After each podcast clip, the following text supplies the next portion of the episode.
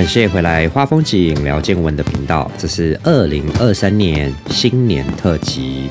现在录制的时间已经是二零二二年十二月三十一号的凌晨，上架播送的时候已经是二零二三年一月一号，同时也是民国一百一十二年癸卯年兔年，有一种一元复始、万象更新的感受，不免俗的。在这新的一年开端，先预祝每个朋友都迎来转机的一年，运气亨通，心想事成。当然，都什么年代了哈？我知道有很多人都不相信运气或者吉祥话，但是很奇怪的点哦，是既然有许多人啊愿意相信算命、星座、五行或者紫微斗数，各式各样的方法来预测未来的吉还有凶。你也会因为看到自己的生肖或星座预测到自己的未来是吉而感到开心吗？那么，到底未来是否可以预测呢？或者可以预防呢？这个自古以来的大灾问啊，我也没有答案。但如果我告诉你，运气啊是有方法可以增强的，你相信吗？嗯。那么，透过这一集的内容。我把多年以来所学习到的运气增强术啊，送给每一个陪伴我们频道成长的朋友。当然，这只是比较虚幻的心得分享哈。如果你不愿意相信，也没有跟着做，那自然不会有任何效果嘛。所以，为了要更实质的回馈给听众朋友，今天要赠送专属福利，而且只有本频道的听众朋友才有的哦。所以在今天的内容开始之前。请各位帅气和美丽的朋友们先动动小手，帮我们点个订阅和留言，给我们鼓励哦。开场先说一下近况，我们的办公室即将在一月份搬到新的位置了，靠近我的母校啊，复兴三公。这是很不可思议的第二个巧合啊！嗯，因为第一个巧合是我女儿去年也报考进这一所台湾享誉盛名的美工职校。成为了我的小学妹啊！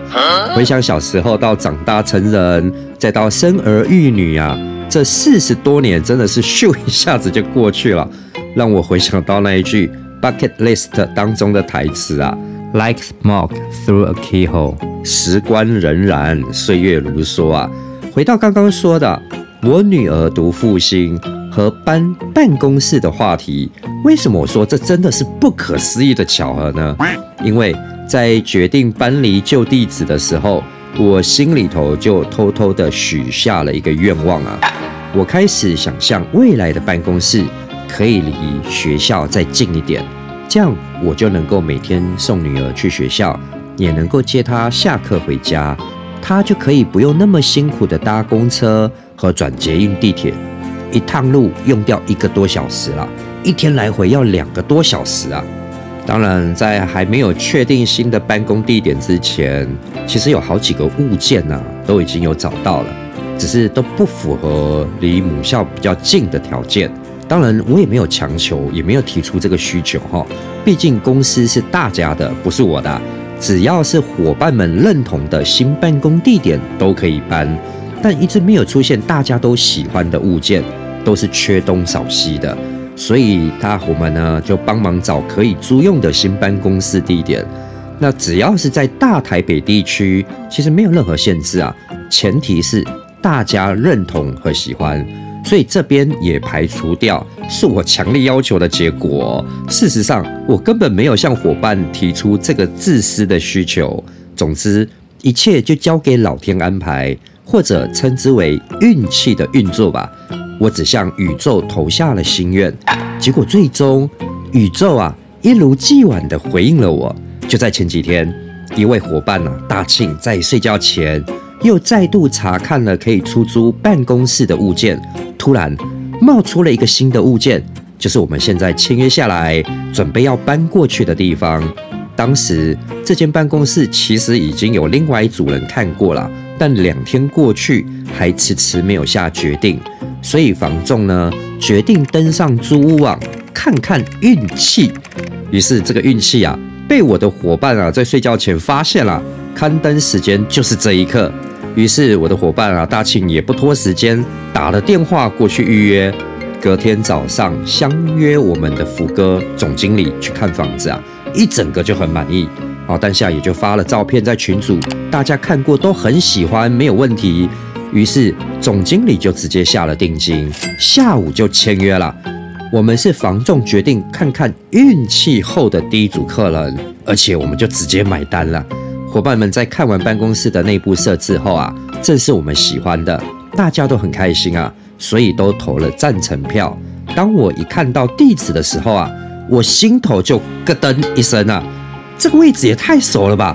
我赶快查看地图，差点没叫出声来啊！既然新办公室就在复兴学校的旁边呢，只隔了一个路口，走路三分钟就可以到啊！我不得不在心中啊感谢以及祝愿这可爱的宇宙之力啊，真的太神奇了！你是不是也有过相同的情况呢？好像运气许下的心愿真的可以创造出来呢？心想事成了耶！如果你认为这只是巧合，那么我必须很坦诚的说，我的人生旅途中啊，有太多次这种巧合了。读书的时候，我一直想成为漫画家，所以当兵前的轨迹，我只有这一个目标，我想成为我心目中偶像级的漫画大师林正德的助手。那这在当时看来，哈，真的是一个小屁孩的愿望啊。我身边没有一个朋友或家人会相信和支持我的，就像你现在，如果你也许下一个心愿，想成为你偶像的学生哦，让这位老师亲自教导你一样，你觉得成真的几率会有多少啊？或许和我一样吧，小屁孩的愿望啊，别傻了。但是各位知道吗？才短短两年哦，我的愿望竟然成真了。当林正的老师来到我工作的桌旁，拍着我的桌子说：“阿浩，你不是想成为我的助手吗？我下周搬家，一起来搬吧。”想象一下我当时的心情啊，被偶像邀请成为他的私人助手，哎，我的愿望真的成真了。那时候没有 Apple Watch 啊。要不然我的手表肯定发出警示音，心跳过快，危险危险的讯号。后来我在林正德的工作室，直接贴在偶像身边，学习职业漫画家的所有技巧。虽然最终啊，我没有成为漫画家，这中间的过程其实也不足为外人道啊，但也算是有后话哦。这边还是需要先埋个伏笔啊，稍后我再一次说明。回想起来，我的爱人、工作、事业和人生的许多历程啊，都有几次重大的转折，都存在这样子的巧合。诶，我在心中许下一个不管达不达得到的愿望，我只管许下这个心愿就好了。接下来，我开始去朝向那个愿望前进。我现在要做什么可以接近那个愿望呢？于是，我便去做一些调整。将身心灵都投入到宇宙，在完成这个愿望的过程中，我参与建造。最后，这个愿望啊，渐渐的从不可能，慢慢的就变成好像有机会啊。到最终，愿望竟然真的就实现了。愿望在成真的过程，竟然有着如此高度的相似性，诶，而且我重复这个步骤之后呢？真的可以增强实现愿望的运气哦！我用两个真实发生在自己身上的例子来做比方，一个是过去，一个是现在。我想先声明一下哈，请相信我，我不是要说我自己干得好哦。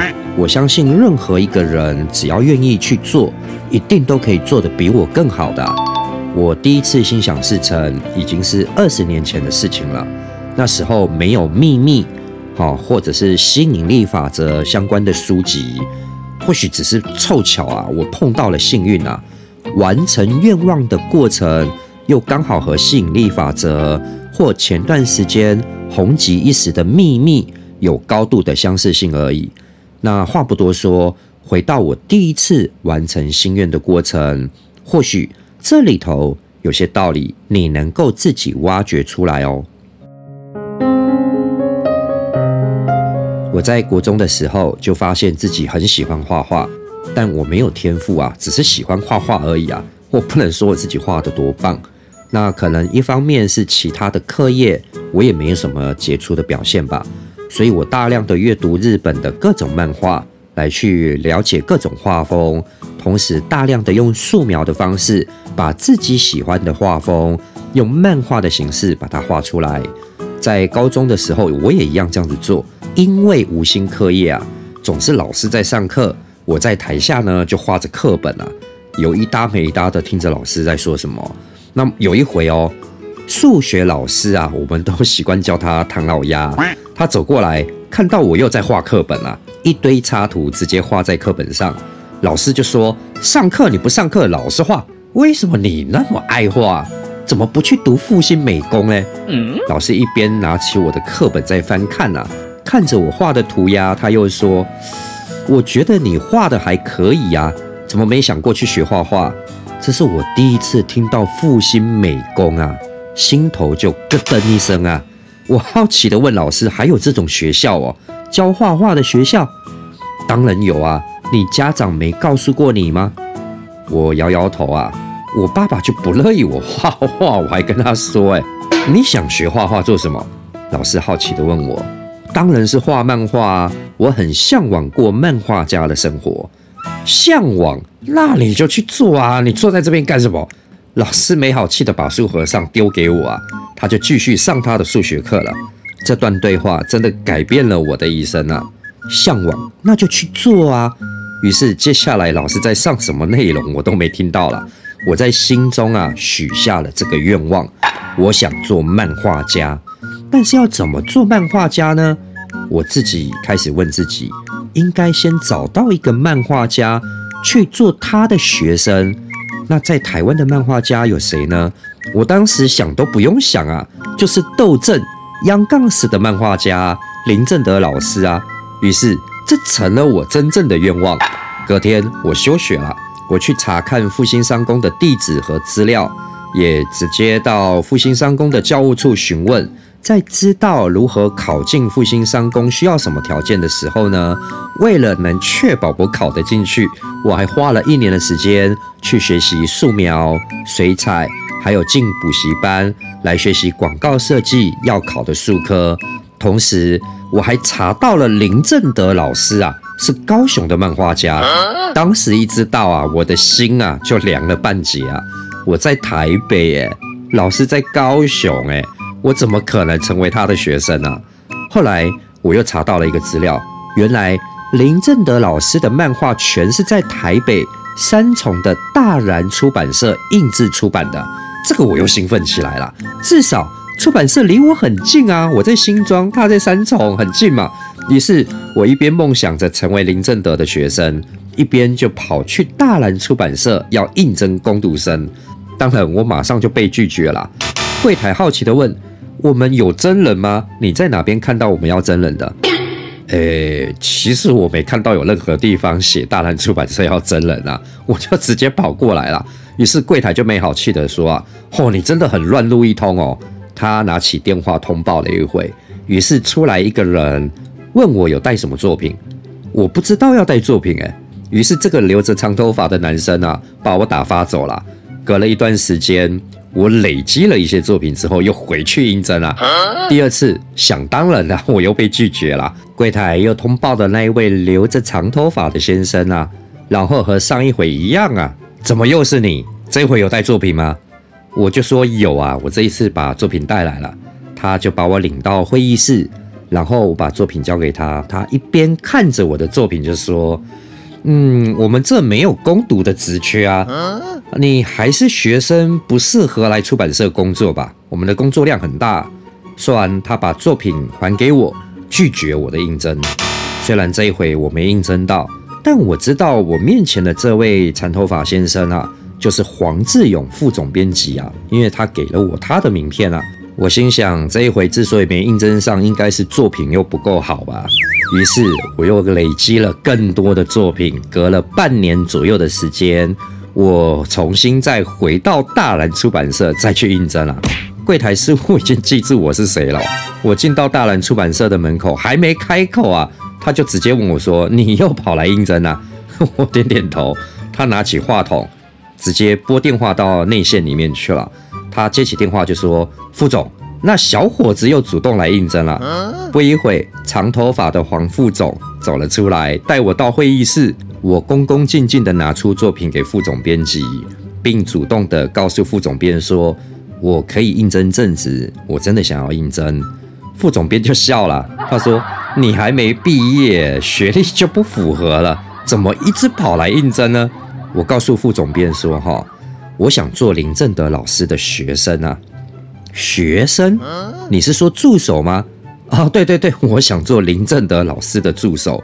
我当时才知道，原来在漫画圈里头，留在漫画家身边学习的叫助手，不是学生啊。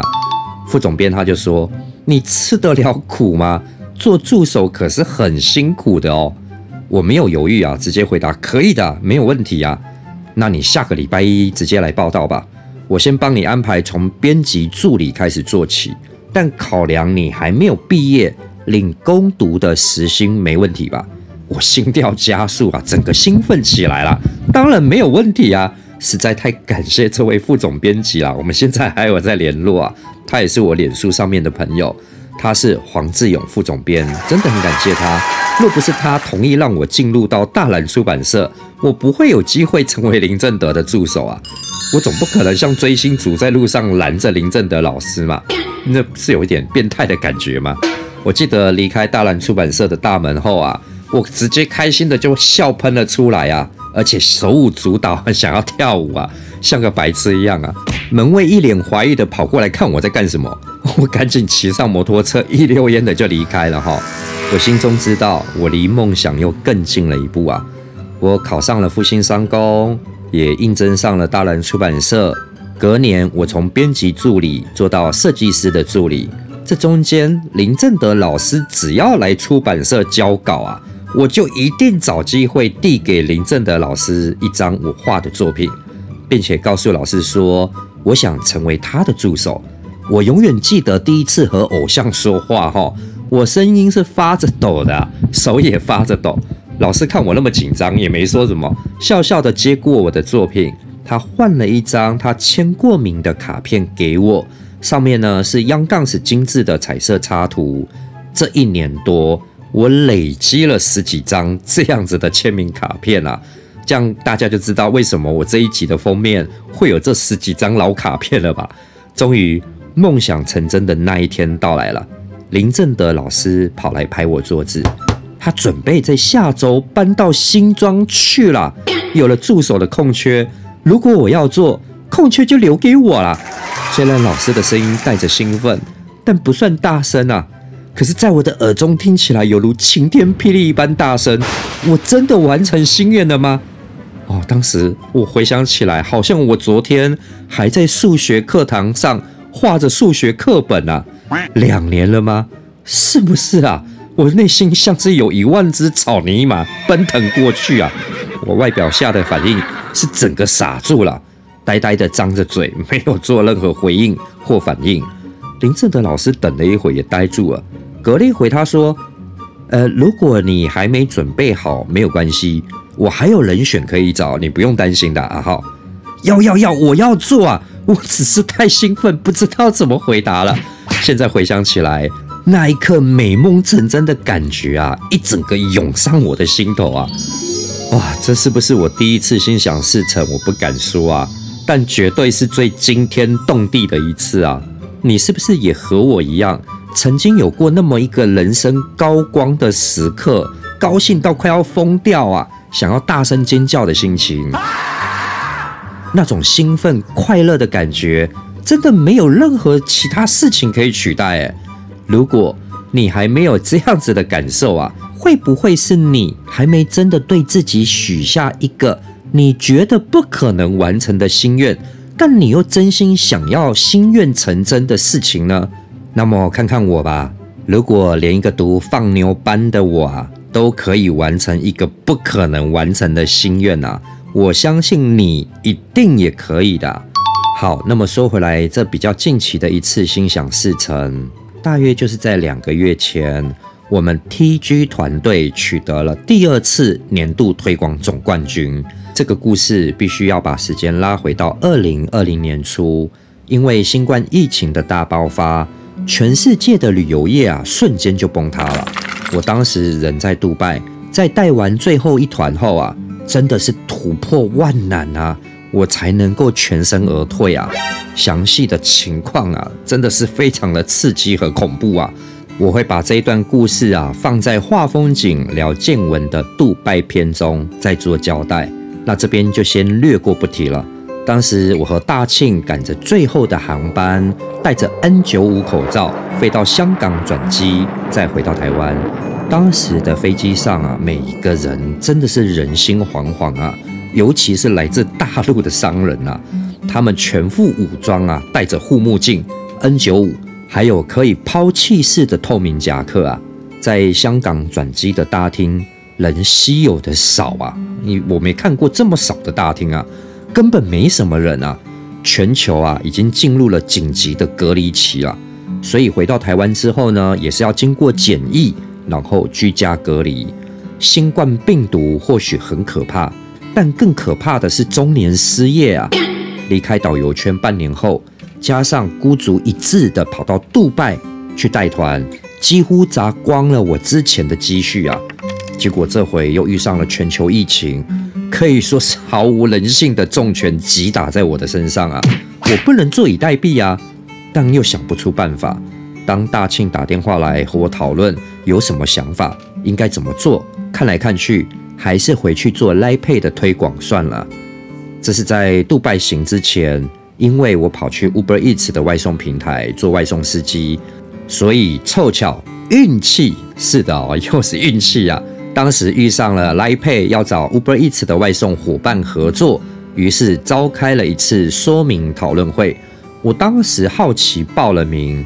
但在说明会的时候呢，因为有单在外面跑嘛，我一度还想说算了吧，先跑单吧。不知道 Line Pay 想要搞什么鬼，还是有钱先赚比较实在。但 Line Pay 的承办单位有一位小姐打电话来和我说，等一下要开会啦，你在哪边？会不会过来呢？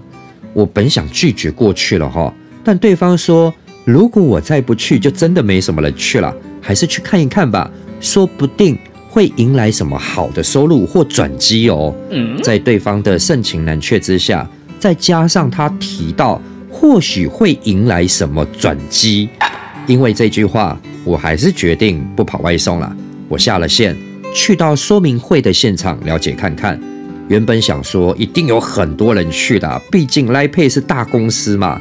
Line 这个通讯软体在台湾可以说人人都是重度的使用者，哎。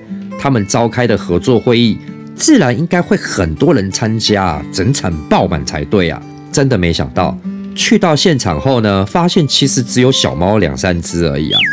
在听完说明会之后呢，走到最后只剩下三个人，我就是其中一个。最后，另外两位在享用完餐点也离开了，只留下我一个人啊！现在回想起来，这算是一种运气吗？我当时。和承办的经理聊了起来，好吧，他是我们 TG 团队的恩人啊，我就直接公布姓名了，他是 Peter，推广部的经理。当时 l i p a y 想要扩大市场，所以想要和外送平台的伙伴们合作。反正，在送餐点的过程中，会跑到各地的餐厅去取餐嘛，只要店家还没有使用 l i p a y 都可以推荐店家来使用 l i p a y 收款啊。那这样子。就可以赚取一笔五百元的推荐奖励金。我问了一些有关推广的问题和确认店家需要支付的费用或者成本，结果出乎我意料之外诶，因为除了手续费，店家不需要支付其他的费用和成本啊！我当时心想，这也太容易了吧，不用钱啊，又有那么多功能的收款服务，店家怎么可能会不用呢？手续费真的也很低啊。应该不影响什么收益的问题嘛？当然，事后才知道，其实没那么简单啊。不过这些是后话了。Peter 他也问了我一些问题，为什么外送人员啊不想要做这方面的推广啊？我分析给大家听啊，可能是因为外送伙伴不想做业务或者是推销员啊，所以才跑外送的嘛。大部分的人其实都不喜欢做业务，要和陌生人推销是一件很有压力的事情哎。所以说明会可以算是草草收场啊，只留下我一个人。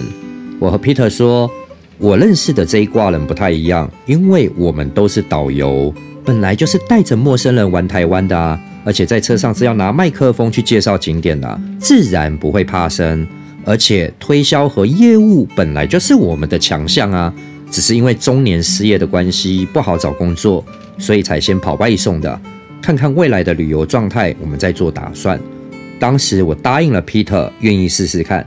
离开说明会场之后呢，我直接把这个讯息带给我导游圈的师傅福哥。我们约了时间，还有几位失业的导游一起啊，来讨论这一件事的可行性啊。于是我们先决定啊。大庆啊，和另外一位导游先试跑一个月的来配推广。那我因为安排了杜拜的导游之行，所以我就先离开了。他们两位导游呢，后来成交了一百一十九家左右的来配。我们大家并不觉得这有多好，一家五百元换算下来也才六万左右啊，两个人分摊可以当做是基本薪资吧，也才三万块而已啊。不过这边必须坦白说啊，这并不是天天去跑推广做出来的成绩啊，只是有一搭没一搭的在做，因为还在忙着旅行社的事，大庆又跑去带了一个团，所以呢，这等于是半吊子做出来的成绩，不算很认真的。但这个数字哦，却完全吓到了 l i p a 的推广部。据 Peter 经理说，从来没有个人的推广做出这样子的成绩啊。那各位要不要猜猜看？我们有领到这些钱了吗？答案是木有啊，因为我们成交的数字在设计上是有问题的，所以实际上最终真正成交的数字只能算十一家。天哪！而且这笔钱哦，是我们在杜拜带团的时候领到的，只有六千元，六万变六千呢。一百一十九家变十一家，真的是眼睛一眨，老母鸡就变了鸭。所以这一次从杜拜回来台湾，实在也想不出来还有什么是我们能够做的事情，只有想到赖配的推广。但只要一想到成交率转出去之后变得那么低，还要隔那么久才能领到钱，那谁做得下去呢？所以想要做赖配的推广，肯定要把这些设计上的问题先解决掉。才能使我们有信心去做他们的推广嘛？于是我们找到 Peter 的推广部开会解决问题。在会议完之后呢，Peter 还许诺我们，若成绩够好，将会给我们成立代理商的机会。我一听到代理商啊，心头就又咯噔一声啊！这是创业的机会吗？要成为 l i p a 的代理商真的很不容易啊！后来我们才知道。每一家代理商啊，都是三头六臂的怪物级公司啊，资产都是动不动几个亿呀，还有国际公司啊，要成为代理商谈何容易？我们只是小小的导游啊。于是我再一次向宇宙许下了这个心愿，我们想要成为来配的代理商。我和大庆两个导游，从三月份过完年后开始专心的做推广。到四月份，我们总共做了一百三十六家，并且以这个数字持续成长到六月份。我们克服了设计上的制度缺陷，也解决了店家排斥的问题。再加上我们过去的导游伙伴啊，阿翔的加入啊，以及我们的师傅福哥的带领啊，四个人成立了 TG 团队。TG 的意思是 Tourist Guide 的意思啊，英文导游的缩写。所以，我们是一群热爱旅游、喜欢各地的美食、交各地朋友的导游。我们乐观、积极，而且傻的可以啊！为了推广一家店，赚取五百元的奖励金。在疫情隔离期间的六月份，我们正式成立了地居资讯有限公司。在推广部经理 Peter 的大力推荐之下，我们也正式和 Lipay 代理商部门签下了代理合约。哦，这是我们这辈子啊第一次签下这种国际合约啊，双语合约啊。在第一年的代理中，我们以不足一年的年资哦，拔得头筹，取得了四十几家代理商的推广绩效冠军。在这个过程，真的有如做梦一般啊。于是，我们再次向宇宙许下心愿，要取得第二年的推广冠军啊！感谢一切可以感谢的。啊，无论是我们的家人、朋友以及各位老板啊的支持啊，我们再度受到老天的眷顾，完成了这个心愿。以上就是我自己亲身凑巧碰到的增加运气的方法，或者你也可以一笑置之啊，这一切只是巧合啊。但如果你愿意相信我啊，不要害怕，向宇宙许下你的心愿吧。无论是什么心愿，老天真的会回给你一个答案的。无论这个心愿再不可思议，乍看之下再不可能成真，不要害怕，尽管许下你的心愿。这边也要提醒哦，而且要再三提醒各位朋友，宇宙可不会管你的心愿是什么哦，是好是坏，他不做任何判断的。所以千万要认真去许下你的心愿，因为如果不小心，你像阿浩一样开始自我怀疑，这个漫画家的生活是我要的吗？我手抓着笔一路画，从早上到晚上，画到手指头都磨破了皮，又长了茧。手肘呢，因为每天在桌上画二十个小时啊，黑了青啊，痛得要命啊，还必须多包两层布，才能勉强轻轻靠着桌边。这真的是我要的人生吗？难道我也有机会成为和林正德老师一样红的漫画家吗？这可能吗？算了吧，台湾那么多漫画家，哎，红的又有几个？我画的又没人家好，怎么有机会呢？我还要坚持走这一条漫画家的道路吗？没想到我还在犹豫不决的时候啊，林正德老师家刚好出了事，所以暂停了画作啊。这边透露个小秘密啊，央杠史之所以没有画到完结篇，就是因为这个小秘密而终止的。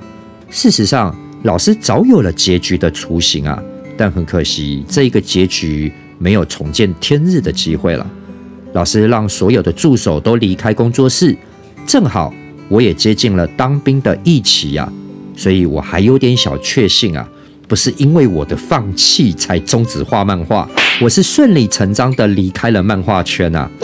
哎，等等吧，这不对啊，你不要再自欺欺人吧，明明就是我先动了放弃的念头啊，是因为我先放弃了。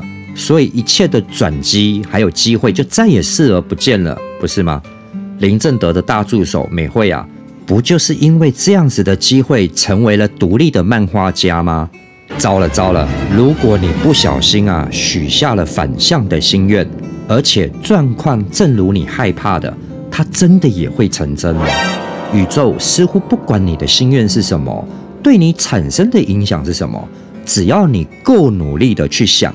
和去做，似乎结局不外乎就是你早已知道的结局啊！